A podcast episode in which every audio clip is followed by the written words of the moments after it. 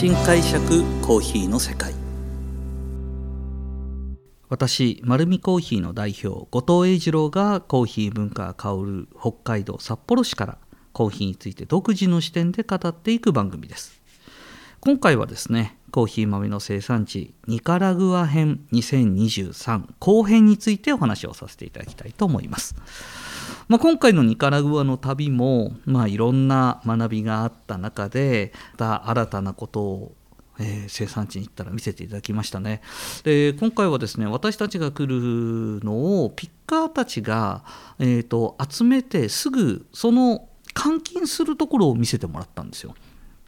で私たちが行くのが午前中鑑定して午後とかになってくると実はコーヒーの収穫作業って午前中からお昼過ぎぐらいまでが非常に多くて、うんあのー、わざわざ僕たちが到着するまで待ってくれたんですね。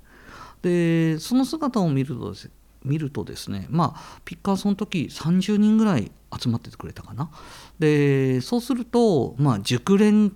のおじさまやあの明らかにあの身につけてるものを含めてこの人はスペシャリストだなみたいな人が何人かいる中で、まあ、あの入りたての人方もたくさんいるんですね。で一番最初にやってるのは、まあ、熟度を揃えると。いうところをきちっとされています。で本当にまだ、えーと、青い実なんかが積んでしまったらそれは明確にちゃんと分けられていて、えーと、熟度の高いものを揃えるというようなことをしていました。でそれじゃあどうやって変えていくのかなっていうふうに思ってたんですけどもそれを実は初めて実演で見せてくれたんですね。で一つのカゴがあってその一つのカゴが単位になってます。でカゴを目いっ杯入れるとどうやら1.5という単位らしいんですね。うん、で、えーと、8割ぐらい入ってるとどうやらいっぱい入ってるって判断されるらしいんですよ。でそれが何で分かったかっていうとその買い付け人がですねエプロンしてたんですよ。でエプロンのポケットが4箇所ポケットを入れるところがあるんですけどそこに分かりやすくですね4分の12分の11.5って書いてあるんですね。そういうエプロンが存在するんです。でそのエプロンの中にえーと、コインが入ってるんですね。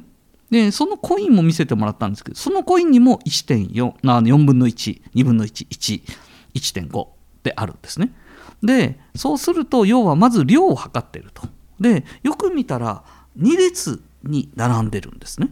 でその様子をずっと見てるとまずこの鑑定人のエプロンをつけた2人がその列に対してどうやら右側は完熟の多いものというか、まあ、品質の高いものっていうふうに見てると思うんですよね。で左側はあんまり粒が揃ってないもの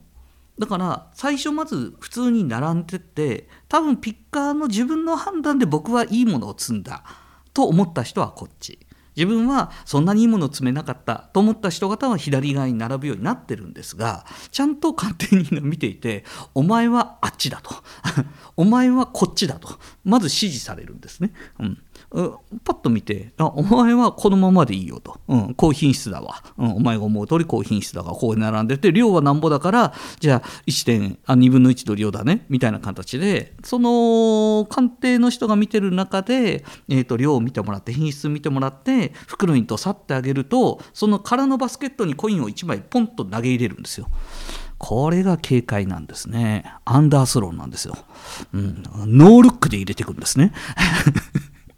でもうそれを動画でずっと見てると目の当たりにしたのは初めてだったんで面白かったんですけどもどういう基準なのかっていうと多分今の2点だと思います2列が品質を分けていてであとは量を見てそのコインを入れていくというような形をですね延々と見せてくれたんですね。これは本当初めて見る状況だったのであのあこういうふうにピッカーの人方は見てるんだなって。で一応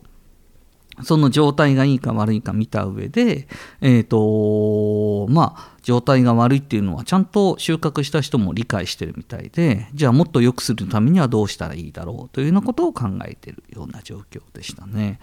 あのー、今まで生産地に行ってもなかなか見ることができなかった一つ一つのその作業の、え、流れを、まあ、何回も分化分割していくことになるんですけども見ると、まあ、コーヒー市場の全体像が見えてくるような形になってました。まあ、そしてですね、あのニカラグアでもたくさんのカッピングをさせていただきました。えーと、品種的にはですね、まあ、特徴がある品種のものが非常に多い、まあ、ブルボンだとか、カツアイだとかカトゥーラだとかそういうものが非常に多いんですが、えーと、今回鑑定の中でですねそのテイストの特徴がすごいでき出てたものをちょっと紹介させていただきたいなと思ってるんですけどもジャバニカという品種がありまして、まあ、他のコスタリカではジャバニカはあんまり買ってないんですけども今回ニカラグアではジャバニカは結構買いました。で、えーと、マラカツとですねマラゴジッペ。でこの2つ何かというと、まあ、両方ともマラってついてるんですけどもこれ何かしたら大粒豆なんですよ。大粒豆は実は僕あのまあ実は焙煎ですねちょっと苦手意識がある豆の中の一つで粒がでかいと上手に焼けないなとあのすごい弱気な発言をする一応焙煎の日本チャンピオンなんですけどもあのただ どうしてもうまく焼けないもので結構苦手意識があったんですけどもカッピングしたらですねすごい状態良かったんですよ。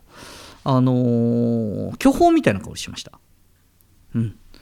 マスカットだとか、まあ、ホワイトワインだとかそういうようなコメントも書きましたけど僕が取ったフレーバーは明確に巨峰で本当に甘みを伴う、えー、ブドウの香りで。いやこれはやっぱり焼いてみないとなと思って買いました。大粒豆。はい、えー、上手に焼けなかったら店頭には出さないかもしれませんが、えー、頑張って焙煎を練習してこの大粒豆を提供したいと思っております。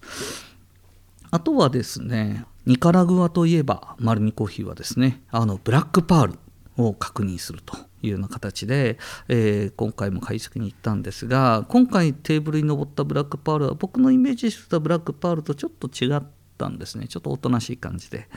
でこれに関してもちゃんとその作っている、えー、生産者と、えー、現地でちゃんとお話をさせていただいて、えーと、実は今回ブラックパールはですね年度のこの変化がすごく激しいものなので、えー、実は生産地に行く前もうだいぶ前ですね11月12月末1月頭ぐらいにもう生産者に直接私この5年間のこのブラックパールの評価と変化を表にして送ってあるんですよ。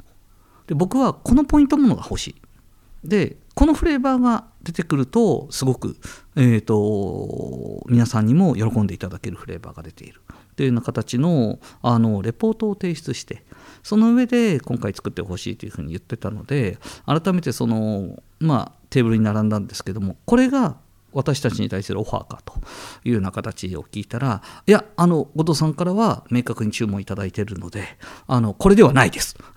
ちょっと焦った感じで言ってたのであのもう一度ですねあの今ちょうどその後藤さんが、えー、欲しいと思ってるそのカッピンコメントが出るような形に、えーと整えるために今ちょうど制作しているのでそれが出来上がったらサンプルを送らせていただきますというような形の話があってちょっとですねカッピングした時にはもうああダメかなってドキドキしてたんですけどもまあそんな感じにはならなかったのであのこれからサンプル来てですねいい状態があればいいなというふうに期待をしているところになっています。そしてですねあのー、今回ニカラグアのですねあの生産現場のお話もちょっと聞いてきました。この2年間はどうだったのか？というとですねニカラグアはちょっと厳しかったという状況の話を聞いてきました。もともとコーヒーの生産にはものすごいコストもかかるんですけども、えー、実はハリケーンの影響をすごく受けたのがちょうど2年前。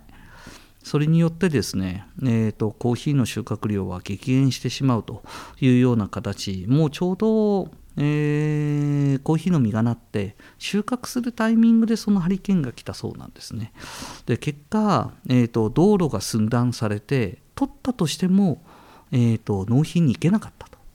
いうような形になってました。それがまああの2年前のすごい惨劇だったんですけども昨年もですね実はその影響で木々がちょっと傷んでることもあって収穫量が3分の1まで激減すると。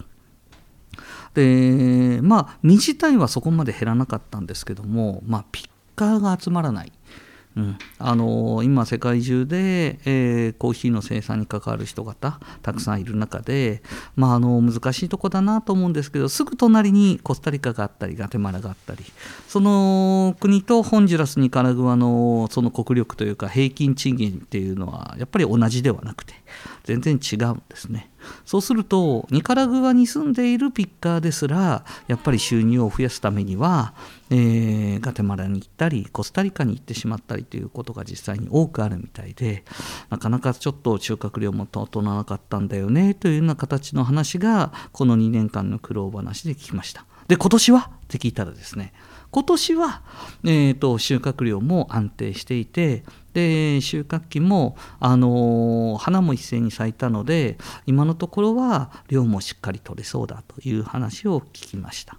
でまあここもですねあの実際に3日間ぐらいいろんなエリアでカッピングしたんですけども2020年に比べて、まあ、これはまあコスタリカも合わせてお話しするんですけどあのコスタリカもニカラグアもあの鑑定のスコアは高いです。特に項目としては、えー、とその甘さがしっかりと出てるなという感想は受けたので、まあ、この辺はですねこれから届くコーヒーを楽しみにしていただきたいなというふうに思っています、まあ、先ほどお伝えした通り大粒豆をまず楽しみにしていただきたいというところとニカラグアのブラックパールですね。この2つは交互期待という形でございます。はい。ではこのような形で、え、生産地のお話を締めくくらせていただきたいと思います。このようにコーヒーにまつわることを独自の視点でお話ししていこうと思っています。丸見コーヒーは札幌市内に6店舗あります。是非自分に合うコーヒーを見つけに来てください。本日もありがとうございました。